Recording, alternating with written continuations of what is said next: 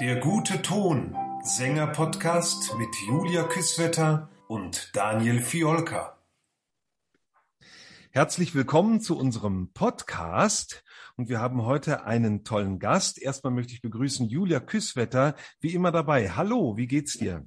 Hallo, lieber Daniel. Ja, ähm, äh, aus dem Bett heraus, es geht mir so mittel, aber äh, the trend is my friend. Wir haben einen großartigen Gast. Bartolo Musil ist seit 2015 Professor am Salzburger Mozarteum.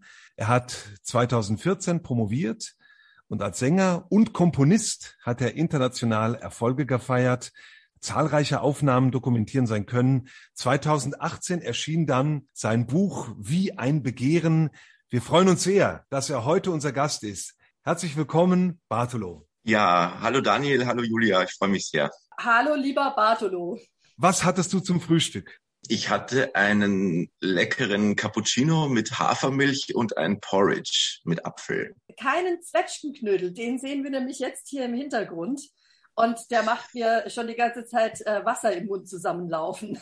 Ich, habe so diese Tendenz, ich frühstücke gesund und dann geht's leider bergab über den Tag. Dann kommen die ganzen ungesunden Süßigkeiten und das fette Zeug kommt dann im Laufe des Tages immer mehr dazu. In Österreich aber auch schwer dem zu entkommen. Ja, stimmt. Die Mehlspeise, ja, wie man das ja so schön kennt, äh, ist das eine Spezialität dann von dir, weil du sie auch selber machst und sie sieht aus wie aus dem Restaurant. Ja, ich danke dir, Daniel. Du weißt ja nicht, wie es geschmeckt hat. Äh, man sieht ja in dem Fall nur äh, die Optik. Also ich bin tatsächlich in einer Konditorei, in einer sehr guten Konditorei aufgewachsen sogar. Meine Eltern hatten in, in Klagenfurt, also es galt da so als die beste Konditorei Kärntens damals. Und wenn man immer nur mit dem fertigen Produkt zu tun hat, dann kriegt man es auch nicht über. Also ich könnte mich fast ernähren von Süßzeug. Leider. Oh, Bruder im Geiste. Als innerer Österreicher muss ich ja sagen, ich vermisse es hier. Es ist dieses Angebot nicht gibt in der Hülle und Fülle. Ah, du musst kommen, Daniel. Gerne. Komm mich besuchen in Salzburg. Ich will auch kommen. Gut, Betriebsausflug. ja, ja, danke. Sehr, sehr gerne. Lass uns über dein wunderbares Buch sprechen. Ich habe es hier wie ein Begehren. Wie kam es zu diesem Thema? Wie kam es zu dem Titel? Also der Titel ist ein Zitat aus einem, wie ich finde, sehr schönen Text von dem französischen Philosophen Roland Barthes, der schreibt über die Stimme seines Lieblingssängers Charles Bonserrat, bei dem er übrigens selbst auch Unterricht hatte. Er war nämlich so Amateursänger. Und er schreibt, dass die Stimme von Charles Bonserrat über die französische Sprache hingeht wie ein Begehren. Und diese erotische Verbindung von Stimme und Sprache und Musik.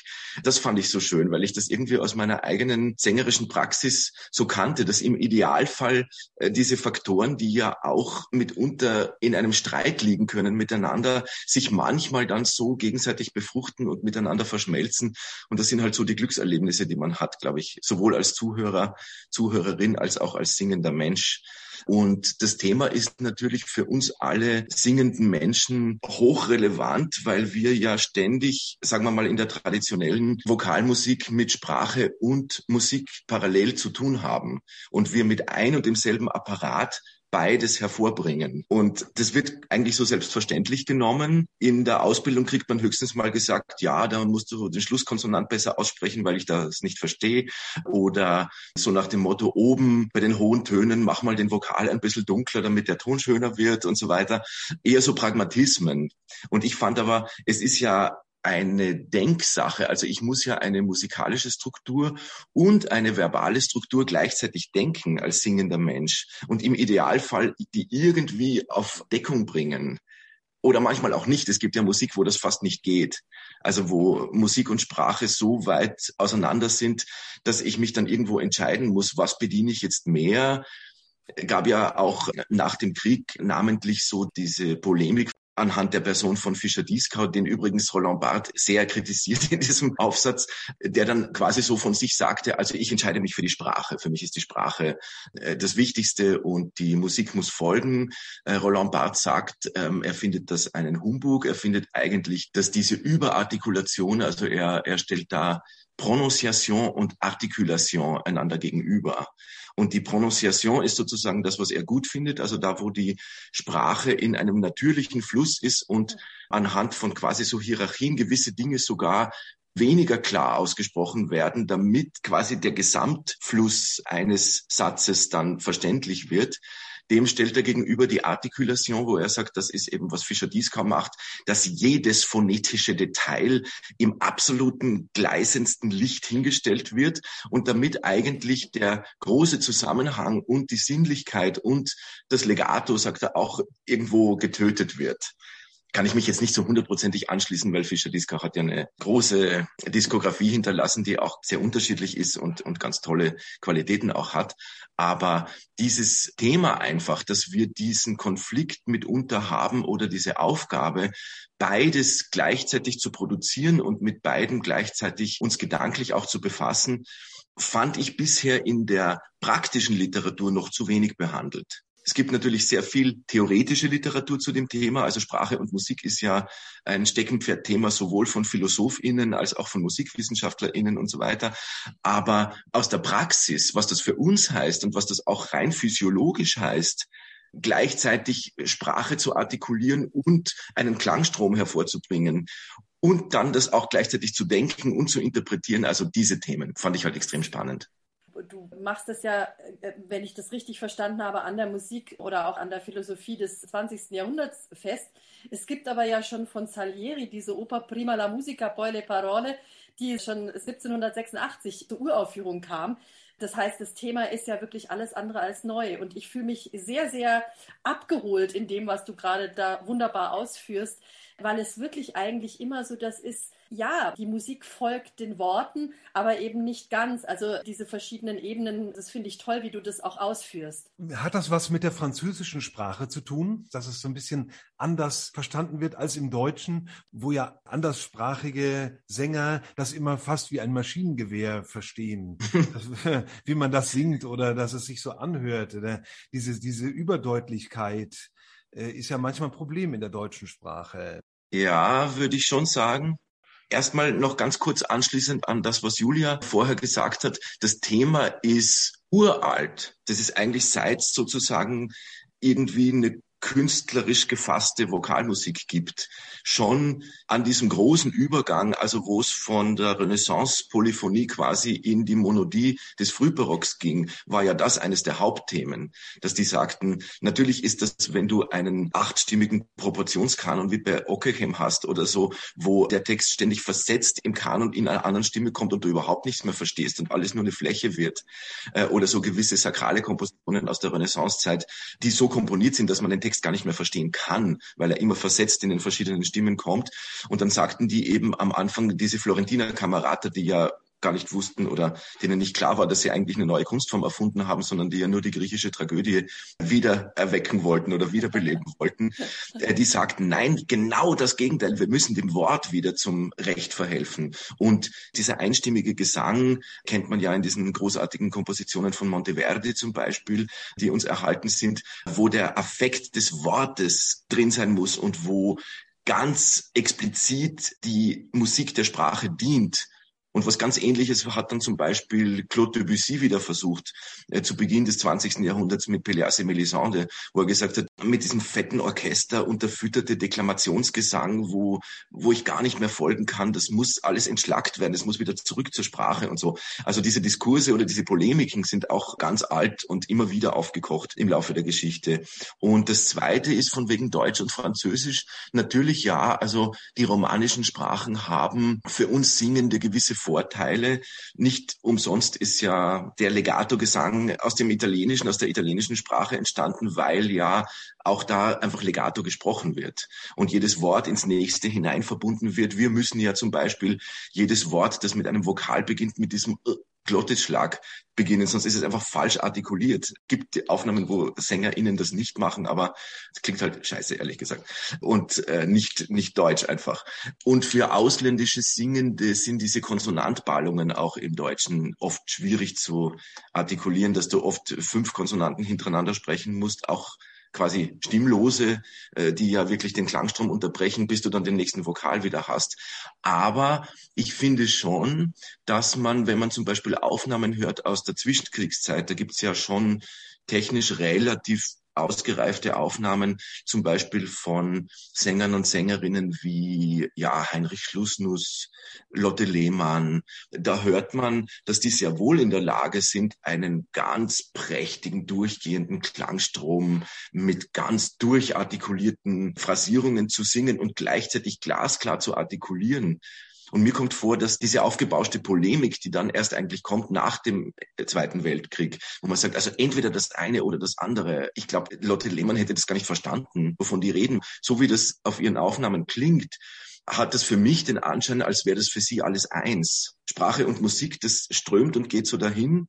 Sicherlich ist das ein Endpunkt von einer langen Arbeit, dass sie dahin gekommen ist, aber es klingt so selbstverständlich und natürlich. Und es gibt auch im Französischen eine Praxis, wo so das bisschen so gegeneinander gestellt wird und die Sprache vielleicht tendenziell ein bisschen überartikuliert wird. Ich will es nicht unbedingt an der Sprache festmachen. Ein jetzt wirklich, finde ich, physiologisch gesangstechnisches Detail davon ist diese, was man in Wien so liebevoll als Knackwurst bezeichnet. Also wenn ein Ton so nachgedrückt wird ta, so, ja, kann man in Frühbarock mitunter machen mit dem Schwellton und so, aber eigentlich, ich finde das in dem Lied des 19. Jahrhunderts oft sehr nervig, wenn die Leute das machen. Und das hängt halt damit zusammen, meiner Meinung nach oft, dass der Konsonant am Anfang, äh, speziell ein, also ein Plosivlaut wie T oder P oder K oder sowas, zu viel Druck kriegt und der Druck muss dann erstmal im Vokal irgendwo abgelassen werden. Und deswegen entsteht so ein, ein Ungleichgewicht. Also wenn ich das auf der Stütze mit offener Kehle und mit offener Stütze durchsinge, kann ich die Konsonanten so setzen, dass die den Klangstrom nicht unterbrechen. Und dann bin ich quasi gezwungen, ständig sozusagen, wie wenn ich Auto fahren würde, ständig mit dem Gasfuß rauf und runter zu gehen, weil ich ständig das, das wieder ausgleichen muss, was da an Überdruck ist. Und wenn ich aber einen Konsonanten klar artikuliere, gleichzeitig aber in der Kehle und von der Stütze her keinen zu großen Druck aufbaue, sondern das in die Linie mitnehme, dann entstehen diese ganzen Probleme gar nicht. Wie bei Frau Lehmann. Wie bei Frau Lehmann, genau. das Thema Emotionalität und Singen oder Erotik, wie du auch gesagt hast, und Singen, finde ich ja ein total wichtiges. Man möchte das manchmal gerne, gerade bei so Anfängerinnen, äh, die möchten das manchmal gerne unter den Tisch fallen lassen. Also wir kennen das. Wir arbeiten auch mit Leuten, die in, in den Frühstadium ihrer Karriere sind oder ihres Gesangsstudiums. Und da ist manchmal diese Emotionalität noch nicht so präsent und man traut sich auch nicht, diese komplette Erotik da reinzulegen. Und das ist wirklich fast ein Steckenpferd von mir, dass ich sage, bitte, ich möchte auch emotional als Hörender abgeholt werden und mitgenommen werden auf so eine Reise, denn ich werde nicht jedes Wort verstehen können. Jetzt zur Artikulation, da kann ich mich noch so bemühen, wenn es ein sehr, sehr komplexer Text ist, wie es oft der Fall ist bei Richard Strauss. Da muss man ja auch dreimal lesen, bevor man es dann verstanden hat, wie, wie diese Nebensätze im Zusammenhang sind. Ich denke da an Kornblumen, ja. wo ich glaube, der erste Satz nach anderthalb Seiten zu Ende ist mit Einschüben. Oder bei der Wasserrose, wo man erstmal wissen muss, was eine Phaläne ist. Anmerkung der Redaktion, es ist ein Falter. Aber wenn ich dann eben emotional abgeholt werde, dann äh, werde ich das auch verstehen, ohne jeden Konsonanten gespuckt zu haben dann in dem Moment. Ja, also es gibt ja schon von Garcia in dieser Gesangsschule, fand ich so einen, so einen schönen Satz, dass die phonetische Verständlichkeit, also die phonetische Genauigkeit äh, quasi eine Höflichkeit gegenüber den Hörenden ist, weil die sonst einen einfach nicht verstehen und das eine reine Vokalise wird. Ähm, aber ich finde, eine phonetische Verständlichkeit ist irgendwie so ein Grundgebot. Das ist so Basisprofessionalität, finde ich, im, im mhm. Gesang. Aber Interessant wird es ja, wo es dann darüber hinausgeht. Also wo es dann darüber auch hinausgeht, wie kann ich denn sowas erfüllen? Wie kann ich sowas denken? Bin ich zum Beispiel einem Textdichter oder Dichterin gegenüber auch verpflichtet, wenn ich singe? Oder sage ich, das ist bereits in der Komposition aufgegangen, das hat der Komponist oder die Komponistin bereits für mich gemacht und ich spreche das nur deutlich, bin aber eigentlich, was die Interpretation betrifft, einfach der Komposition verpflichtet. Das ist ja schon ein sehr heikles Thema, finde ich, und nicht immer so klar auflösbar. Zum Beispiel der Pierre Bernac schreibt das in einem Buch, dass, dass äh, er findet zwar diese Heine-Vertonungen von Schumann ganz großartige Musik, aber Schumann hat Heine einfach nicht verstanden, weil die Heine-Texte sind ironisch zum Teil gemeint und, und Schumann vertont das in der absolut ernsthaftesten deutschen Emotionalität. Und da ist zum Beispiel für mich jetzt als Sänger schon die Frage, kann ich die Ironie ein bisschen durchschimmern lassen, obwohl so ein Lied wie Du bist wie eine Blume eine solche tiefe Liebeserklärung an jemanden ist und diese Ironie gar nicht drin hat, mache ich dann jetzt so auf kernig äh, neudeutsch gesagt eine Verarsche rein in das Stück, wenn ich auch die Ironie mitdenke. Das sind die Themen, wo es dann echt richtig interessant wird. Ich finde ja, dass wir als Singende den Luxus haben, dass wir sowohl Intellekt als auch Emotionalität als auch Körperlichkeit in einem verschmelzen können. Wer kann das schon? Das ist ja ganz großartig. Also wenn ich jetzt, was weiß ich, Musikwissenschaftler wäre oder Philosoph, dann bin ich halt vor allem mit meinem Kopf beschäftigt, mit meinem Intellekt und versuche natürlich die Emotionalität irgendwie mitzunehmen. Aber wir als Singende haben ja alles miteinander und können es miteinander verschmelzen und Oft wird das dann so reduziert darauf, dass man halt, sagen wir mal, klanglich und technisch besonders gute Klänge produziert. Dass man eigentlich auf die Körperlichkeit fast des Singens reduziert wird. Und wir haben ja die Chance, alles so irgendwie mit reinzunehmen, was natürlich bei Studierenden oft der Fall ist. Ich denke, das werden wir ja vielleicht später noch darauf zu sprechen kommen. Meine Arbeit, ich arbeite ja, meine Professur ist am Institut für Schauspiel und Regie. Also ich bin Gesangsprofessor für SchauspielerInnen eigentlich.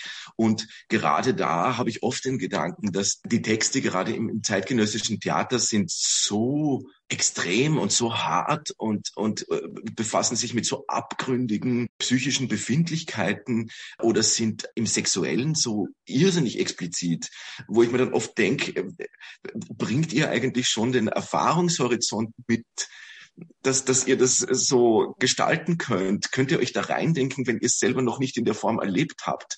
Und da muss man sicherlich achtsam sein. Also ich muss ja jeden Studierenden und jede Studierende da abholen, wo sie stehen. Ich kann die nicht überfordern. Ich muss, wenn ich spüre, da gibt es gewisse Widerstände bei gewissen Themen oder da wollen sie jetzt einfach nicht reingehen, muss ich das auch akzeptieren und respektieren und halt bei der nächsten Gelegenheit vielleicht wieder versuchen, das Thema anzusprechen und so weiter. Ich glaube, gewisse Erfahrungen, die kann man auch nicht abkürzen. Da muss man irgendwie einen Lebenserfahrungshorizont mitbringen, damit man gewisse Dinge gestalten kann. Also ich kann schon von jedem und jeder verlangen, dass man es nicht einfach nur so runtersingt. Ich bin mittlerweile zum Beispiel genervt, wenn Leute daherkommen und zum Beispiel sowas singen wie das Heidenröslein, was dann so ein nettes Soubrettenliedchen Getreller ist. Und ich denke, lies das doch mal, da geht es um eine Vergewaltigung da habe ich schon gewisse Mindeststandards von einer intellektuellen Durchdringung von, von dem Text auch inzwischen. So weit möchten eben manche gar nicht gehen, merke ich oft. Das, wo man dann sagt, jetzt, jetzt gehen wir mal genau in diesen Text rein. Forelle ist ja auch nicht anders. Ich meine, das war auch höchst sexuell im Grunde genommen. Und ja, uns kommt aber so niedlich daher. Und, und irgendwie das überlagert dann für manche im Kopf, dass es da um echte Themen geht, die auch eine, eine gewisse Härte haben. Ich glaube tatsächlich ist es ein gewisses Problem der Jugend oder was heißt ein Problem? Es ist rechtens, wenn man eben einfach irgendwie 20 ist, dass man das alles noch nicht so durchlebt hat. Du hast es vorhin wunderschön gesagt, Bartolo, dass man bestimmte Dinge nicht abkürzen kann. Andererseits finde ich, muss man schon immer wieder auch darauf hinweisen. Und ich komme mir manchmal im Unterricht so ein bisschen äh, vor wie eine Entwicklungshelferin oder auch Sexualkundelehrerin, wenn ich dann irgendwie bei einer Mozart-Arie sage, hör mal zu, es ist Mozart. Ja, natürlich geht es um Körperlichkeit, natürlich geht es um Sex. Aber ich finde eben auch, man muss es behutsam machen, man kann nicht mit der Tür ins Haus fallen. Aber einer meiner Lieblingssprüche ist auch immer, ich muss nicht einen umgebracht haben, um mir vorzustellen auf der Bühne, wie es ist, jemanden umzubringen. Viele Dinge hat man bereits in seinem Erleben, auch wenn man 20 ist. Ich glaube nur, also so, wenn ich auch ähm, an mich selber denke, als ich jung war, man hat große Mühe, das rauszulassen. Spüren tun die das, glaube ich. Den Exhibitionismus auch zu entwickeln, zu sagen, ich, ich lasse das jetzt raus, das ist, glaube ich, einfach auch noch so eine Geschichte. Ja, danke. Also ähm, ich, ich hatte nämlich vorher beim Sprechen genau diesen Satz mit dem, mit dem, ich muss kein Mörder sein, sozusagen, um einen Mörder spielen zu können, hatte ich auch im Kopf. Also danke dafür. Äh, ich glaube auch, dass wir auf so einen gewissen kollektiven, allgemein menschlichen Erfahrungsschatz zurückgreifen können, auch wenn wir, den wir vielleicht individuell nicht gemacht haben. Und was noch dazu kommt in der jetzt, wenn wir schon sozusagen bei der Pädagogik sind oder im, äh, bei so didaktischen Überlegungen, eine, ein Gedanke, der einem selber gekommen ist, der ist natürlich immer sehr viel wertvoller und bringt einen viel weiter als einer, den man von außen infiltriert bekommen hat. Und wenn ich einen Studierenden oder eine Studierende dahin bringen kann, dass sie von selber drauf kommen, dass dieses Heidenröslein kein Röslein ist und, und dass der Junge nicht einfach so ein, ein netter Junge ist, der halt eine Blume pflückt und so, dann werden die das viel tiefer an sich ranlassen können, als wenn, wenn ich jetzt als Lehrender komme und sage, du hast das nicht verstanden und äh, so, denk doch mal drüber nach. Und ich habe da sowieso ein bisschen eine andere Situation jetzt, weil ich dadurch, dass ich mit jungen Schauspielern und Schauspielerinnen zu tun habe, eher weniger in das Problem komme, dass die einfach nur so oberflächlich dahin trällern wollen und sich mit dem Gehalt nicht befassen lassen, weil die gerade das eigentlich so gerne machen und so gut auch machen.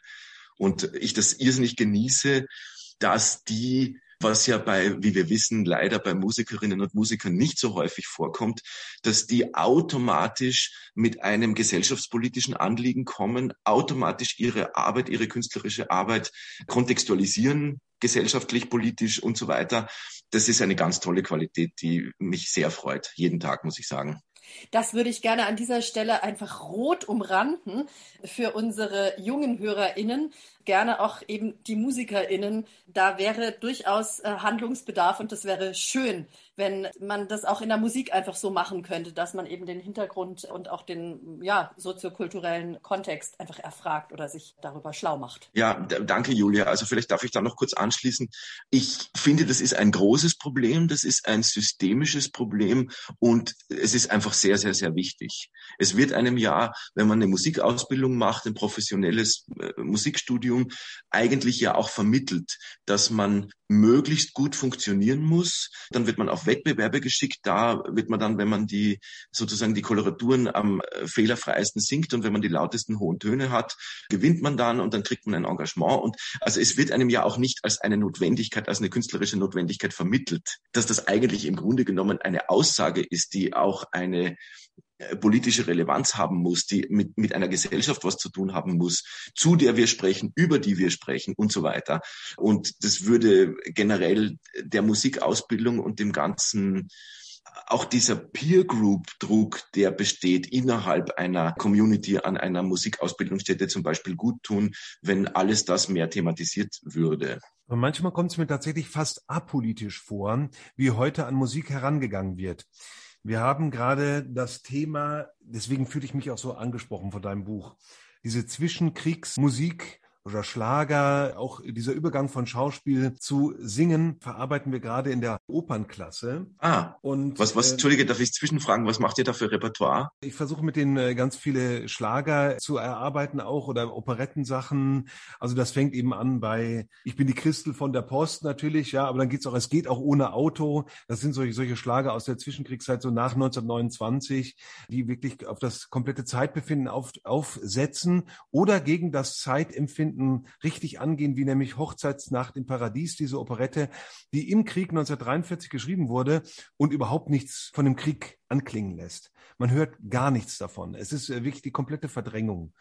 Und deswegen bin ich gerade so in diesem Thema drin. Und aber da merke ich, dass ich auch da die Leute ein bisschen drauf schubsen muss, so dass es eben nicht apolitisch ist, was wir da singen, sondern es ist hochpolitisch.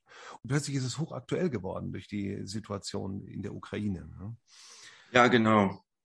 Wir sprechen jetzt da so schön nett über so fast so ein bisschen elfenbeintürmige, sehr ausgefeilte Fragen, während vor unserer Haustür quasi ein Krieg stattfindet. Also das ist ja auch sowas, wie kann man da normalen Alltag weitermachen? Also wie verhalte ich mich jetzt auch dazu?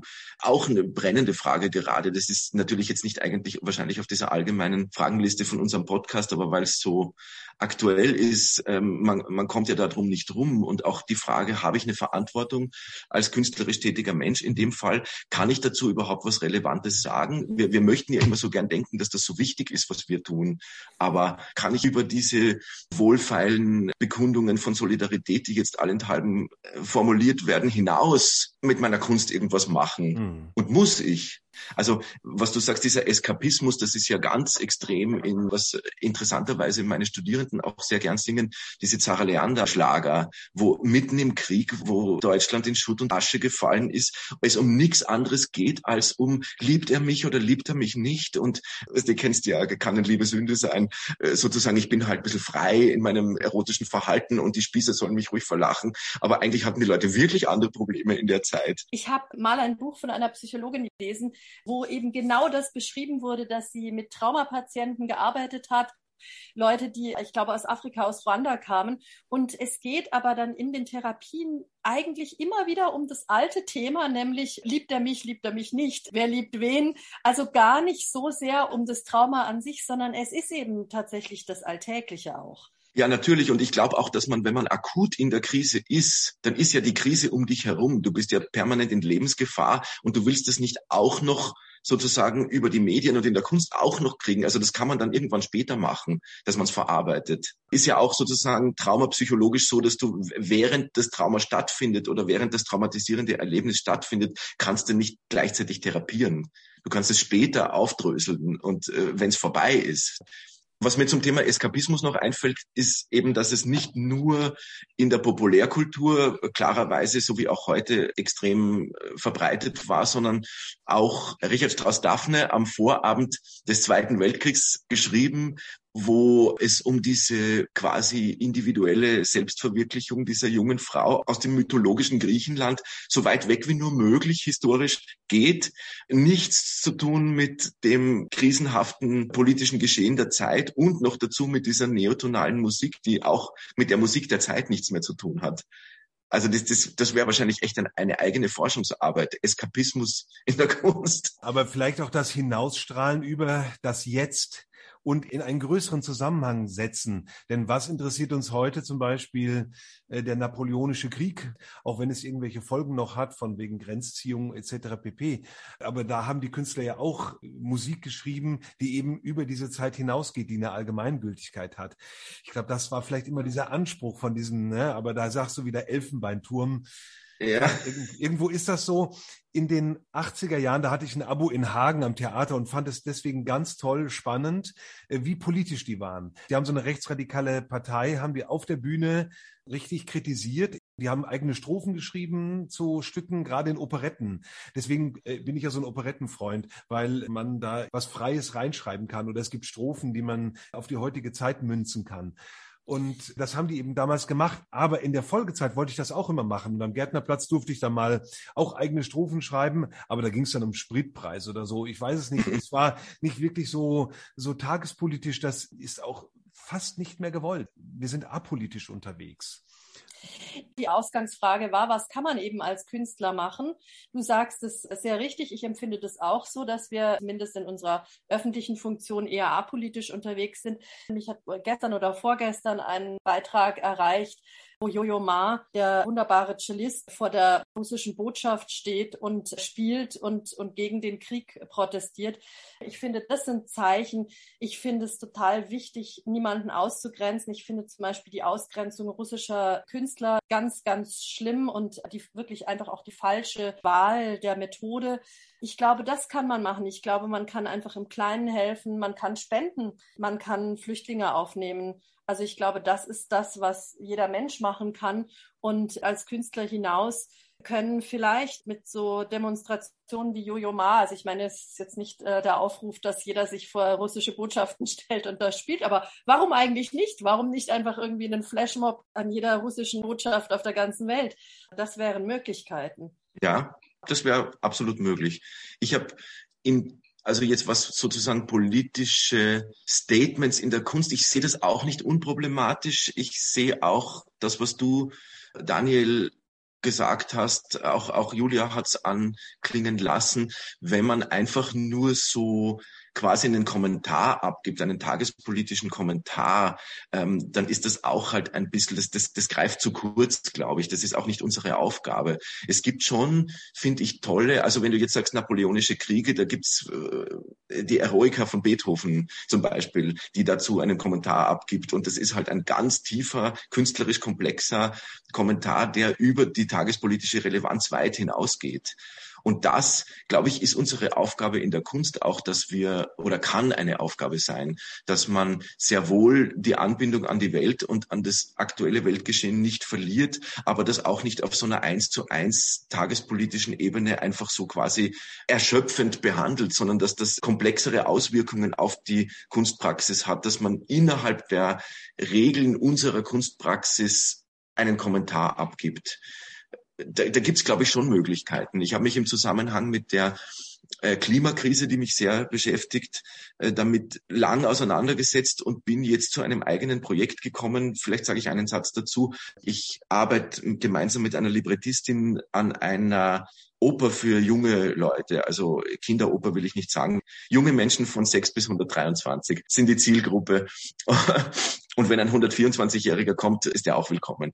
Und wir haben so einen tollen Stoff gefunden. Das ist eigentlich eine Sage aus dem Dolomitenraum. Die ist uralt und verhandelt genau die menschlichen Befindlichkeiten, die zum Teil zu dieser Katastrophe geführt haben oder dieser, dieser herandrohenden Katastrophe geführt haben, nämlich Gier, Unsolidarität, nicht aufhören, wenn es genug ist, immer weiternehmen, drauf scheißen, dass andere drunter leiden, wenn man sich zu viel nimmt und so weiter. Und es ist in einer derart tollen Art in dieser Sage schon drin, die so alt ist. Und die, das, das ist überhaupt nicht trocken. Man hat ja immer die Angst, dass dieses Thema gerade im äh, Klimakrise, Klimakatastrophe ist sowas Abstraktes und scheinbar so Wissenschaftliches. Und deswegen tut sich die Kunst, zumindestens die darstellenden Künste, tun sich damit schwer. Und in dem Fall sind es wirklich so richtig pralle Charaktere, eine spannende Handlung. Und es geht auch um diese Inhalte. Und wir stehen auch dazu, dass wir das auch sagen wollen. Also man muss das jetzt nicht so verklausulieren, finde ich, und so vorsichtig machen in der Kunst. Man kann sich schon auch positionieren. Und einen Satz, ich freue mich ja auch fast typisch, dass wir jetzt so ein kontroverses Thema auch haben, was das Ausschließen der russischen KünstlerInnen betrifft. Ich finde es ganz furchtbar, wenn man eine Art von Sippenhaftung macht und jemanden nur wegen einer Staatsbürgerschaft oder einer ethnischen Zugehörigkeit automatisch unter einen Generalverdacht stellt und boykottiert. Also das finde ich, das finde ich haarsträubend. Aber wir haben den Fall, ich glaube, wir wissen alle, wovon die Rede ist, ein, ein Dirigent und eine prominente Sopranistin, die ihre Popularität und ihren Star-Status missbraucht haben, um Propaganda zu machen für ein verbrecherisches Regime und dass die boykottiert boykottiert werden, finde ich absolut richtig. Und ich finde es ich find's nur verlogen, dass das erst jetzt passiert. Ja, im Fall der beiden Künstler magst du recht haben. Ich sehe das sozusagen einfach ein bisschen losgelöst, weil ich einfach denke, die Jure, du kannst nicht jemanden aufgrund seiner politischen Orientierung feuern. Es geht einfach nicht. Es wird sicherlich in München auch die Arbeitsgerichte beschäftigen ideell, also moralisch, ja, kann man sich drauf einlassen. Ich finde, die berühmte Sopranistin hat ein Statement abgegeben, ein sehr defensives Statement. Ich bin sicher, dass man ihr dabei auch geholfen hat, wo sie zumindest diesen Krieg sehr bedauert, nicht verurteilt, aber sehr bedauert und, und sagt, sie betet und hofft, dass der aufhört. Mehr, finde ich, kann man von einer Sängerin eigentlich nicht erzwingen. Es wäre schön, wenn mehr käme, aber das ist meine Meinung. Also ich habe dieses Statement auch gelesen. Ich fand das, sagen wir mal, auch PR-mäßig sehr klug formuliert, wie du sagst. Ich glaube auch nicht, dass sie das ganz alleine selber geschrieben hat. Äh, ich finde, grundsätzlich muss man von einem Künstler, einer Künstlerin auch nicht mehr erwarten als das. Da gebe ich dir vollkommen recht, weil das ist eigentlich nicht ihre Arbeit, das ist nicht ihre Aufgabe. Aber eine Künstlerin, die in der Vergangenheit, also ich habe ein Interview gelesen in der Kronenzeitung in Österreich, also das war eins von diesen typischen Interviews, wo ein ganz devoter Journalist quasi so eine Art Hofberichterstattung gemacht hat, wo, wo sich diese Sopranistin, über die wir jetzt sprechen, ganz toll selbst darstellen konnte. Und dann hat sie ohne Not diesen Vorgang, der war damals gerade aktuell, das Pussy Riot in den Gulag geschickt worden sind, wegen einer Aktion, diese, diese Punkband, hat sie quasi verteidigt, ohne dass sie danach gefragt worden ist. Und wenn jemand sowas macht, und seinen Star-Status dazu benutzt, dann kann man sich nicht dann, wenn es hart auf hart kommt, zurückziehen auf so eine, ach, ich bin ja Künstlerin und ich bin ja so unpolitisch. Also das geht dann nicht, finde ich. Und erinnert das nicht irgendwie auch wirklich jetzt an diese Zeit, die du in deinem Buch ein bisschen behandelst, nämlich diese Zwischenkriegszeit und dann auch die Nazi-Zeit, Nehmen wir mal Beispiel Karajan, zweimal in die NSDAP eingetreten, einmal in Österreich, einmal in Deutschland, damit es auch ja sicher ist.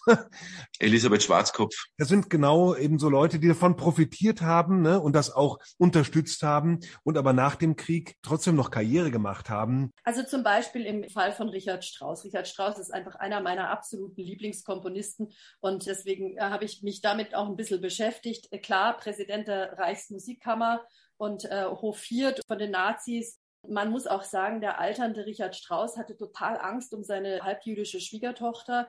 Es gibt eine, eine, Geschichte, wo er irgendwie sich von seinem Chauffeur im Rahmen einer Konzertreise an Theresienstadt vorbeifahren hat lassen an dem KZ und da wirklich wohl offensichtlich als Privatperson geklingelt haben muss und äh, gesagt haben muss, hier ist Richard Straußner, Reichsmusikpräsident. Die Mutter seiner Schwiegertochter würde er jetzt hier gerne abholen. Das hat natürlich nicht geklappt.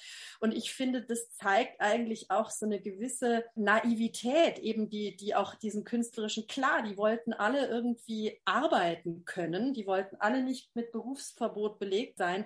Aber ich finde immer, wer werfe da den ersten Stein? Es ist nicht jeder Mensch äh, sozusagen dafür gemacht, ein Held oder eine Heldin zu sein. Und da gibt es sicher, wie du sagst, also so diese, diese schillernden, ambivalenten Figuren wie Richard Strauss oder Karl Orff, Furtwängler, Gustav Gründgens ist ja so ein berühmtes Beispiel, die das irgendwo mitgetragen haben, aber gerade in ihrem privaten Bereich auch ein bisschen konterkariert haben, versucht haben, was dagegen zu tun. Dann gab es die, die Übereifrigen, die ganz von Anfang an dabei waren. Und äh, ich finde sowieso, wenn man in einem Rechtsstaat und, und in, in weitgehender Freiheit lebt, so wie wir, ähm, ist es sehr leicht zu urteilen. Ich twiste jetzt von diesem wirklich spannenden und hochaktuellen Thema wieder zurück zu unserem Ausgangsthema. Ich als Sopranistin frage mich natürlich immer, schon mein ganzes Sängerinnenleben, wie geht das zu artikulieren, wenn es mal so eine bestimmte Höhe überschreitet? Ne?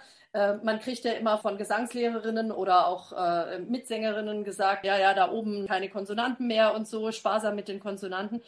Wie bringen wir da jetzt quasi die Textverständlichkeit oder auch das Nachfolgen dem Text, was ich immer so schön finde, wie bringen wir das irgendwie zusammen?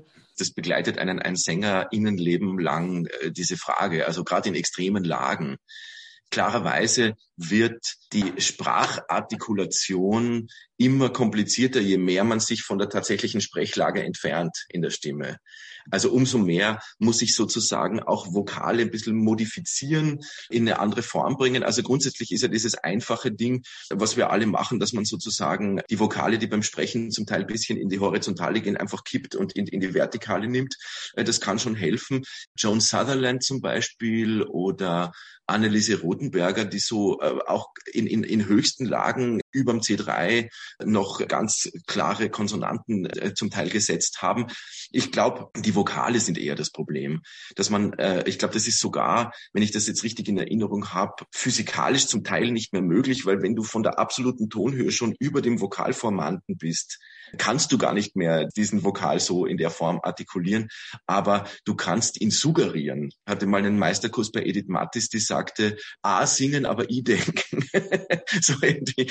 Also man muss sich, glaube ich, dazu bekennen, dass in extremen Lagen das schon ziemlich modifiziert werden muss, aber irgendwie noch suggeriert oder für einen Zuhörer, eine Zuhörerin verständlich bleiben muss.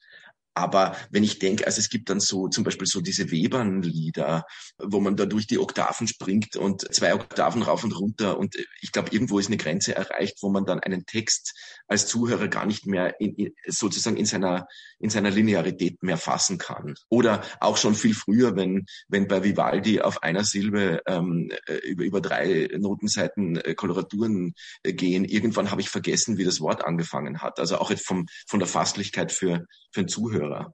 Wo ich vorhin noch ein bisschen hängen geblieben bin, ist, diese Emotionalität bei Schauspielern ist ja schnell auch mal drüber. Ich empfinde das immer als Kompensation, weil man eben, wie du vorhin gesagt hast, diese Empfindung vielleicht nicht hat oder noch nicht so durchdringen kann. Und dann möchte man noch eins mehr draufsetzen. Ne? Die kommen ja in ihren Sprechtexten schnell ins Schreien. Und dann sind sie auf so einer hohen Emotionalität schon angekommen. Wie kann man da helfen oder wie kann man das einfassen? Ja, ich, ich, ich würde das differenzierter sehen. Also ich würde das gar nicht so unbedingt hundertprozentig unterschreiben, was du jetzt gesagt hast, dass Schauspielerinnen und Schauspieler zu einer Überemotionalität neigen. Also es ist eigentlich jetzt eher so ein Sprechstil und Schauspielstil im, im, im zeitgenössischen Theater bei den jüngeren DarstellerInnen im Schwange, wo eigentlich das eher sehr trocken runtergebrochen ist. Und Texte so durchexerziert werden. Das ist jetzt ein, finde ich, auch wieder interessantes und relativ komplexes Thema, weil oft ist es ja so, wenn man mit einem gewissen Genre schon viel Erfahrung hat. Zum Beispiel, ich habe viel romantisches Lied gesungen und ich persönlich bin zum Beispiel ein guter Blattsänger. Dann singe ich das schon vom Blatt und ich statte das schon quasi aufgrund meiner Erfahrung, die ich mit dem Genre habe, schon mit den unter Anführungszeichen richtigen Emotionen aus. Also wahrscheinlich jeder Musikkritiker würde sagen, ach, eine, eine sehr ausdrucksvolle Interpretation sozusagen. Aber das heißt mitunter nur, dass ich eigentlich die äußerlichen Versatzstücke von einer expressiven Interpretation schon quasi automatisch übertragen habe, weil ich die Erfahrung habe mit dem Genre. Und da kann es manchmal ganz gut sein, dass ich einen Schritt zurückgehe und sage, ich äh, nehme das jetzt alles mal raus, ich spreche den Text auch mal für sich allein, fast so telefonbuchartig und schaue, was von selber an Emotionalität kommt. Da gibt's auch übrigens von Roland Barthes einen ganz tollen Text darüber, das heißt L'art vocal bourgeois, glaube ich, die bürgerliche Gesangskunst. Und da kritisiert er leider einen Sänger, den ich irrsinnig liebe, Gérard Souzey, äh, für eine Fauré-Interpretation, wo er sagt, das ist dieses, dieses Bürger, das, was sozusagen das bürgerliche Publikum erwartet, dass man die Codes, quasi die äußerlichen Codes der Emotion geliefert kriegt, wie es das Publikum erwartet. Das ist aber keine wirkliche Emotionalität. Die Emotionalität entsteht oft dadurch, dass ich mich sozusagen fast ein bisschen abstrakt zurücknehme, hinter das Kunstwerk stelle. Also dieses Eins zu Eins, dass man sagt, okay, ich gehe jetzt einfach ein bisschen mehr in die Folgen und ich mache so ein bisschen mehr Tremolo rein oder so oder oder stell ein Wort, das emotional aufgeladen ist, besonders heraus. Das, das sind ja oft so diese Eins zu Eins kurzschrittigen Dinge und oft ist es gut, wenn man dann einen Schritt zurückgeht und mal das kommen lässt es gibt ja Sänger, Sängerinnen, also wenn ich an die immer so meine Götter, Göttinnen waren, an, an Fritz Wunderlich denke oder Mirella Freni, die nie so eins zu eins ein Wort so raushauen, was emotional besonders aufgeladen ist oder überartikulieren oder so, wo sich eher die Emotionalität oder der Gehalt, die ganze Phrase ist quasi so durchdrängt mit dem. Und das ist eine ganz andere Herangehensweise. Das ist nicht so punktuell. Das sind nämlich genau die Fragen, die mich künstlerisch so extrem interessieren als Interpret. Also zum Beispiel habe ich so oft, ist eigentlich auch der Grund, warum ich Artistic Research angefangen habe, weil ich so oft in Vorträgen war, wo eine Musikwissenschaftlerin zum Beispiel halt, sagen wir mal, ein Schubert-Lied analysiert hat und dann Interpretationen vorgespielt hat und natürlich immer die Interpretationen als besonders gelungen beurteilt worden sind, wo alle Details, die in der Analyse vorgekommen sind, dann so besonders deutlich herausgestellt waren. Also sozusagen, jetzt ist der Neapolitaner und das ist jetzt der Vorhalt und, und jetzt ist dieses eine Wort, was so wichtig ist und das eben gerade Fischer Disco ist da wahnsinnig beliebt, weil der halt so verlässlich ist, dass der alle diese Details so richtig didaktisch deutlich äh, hinknallt.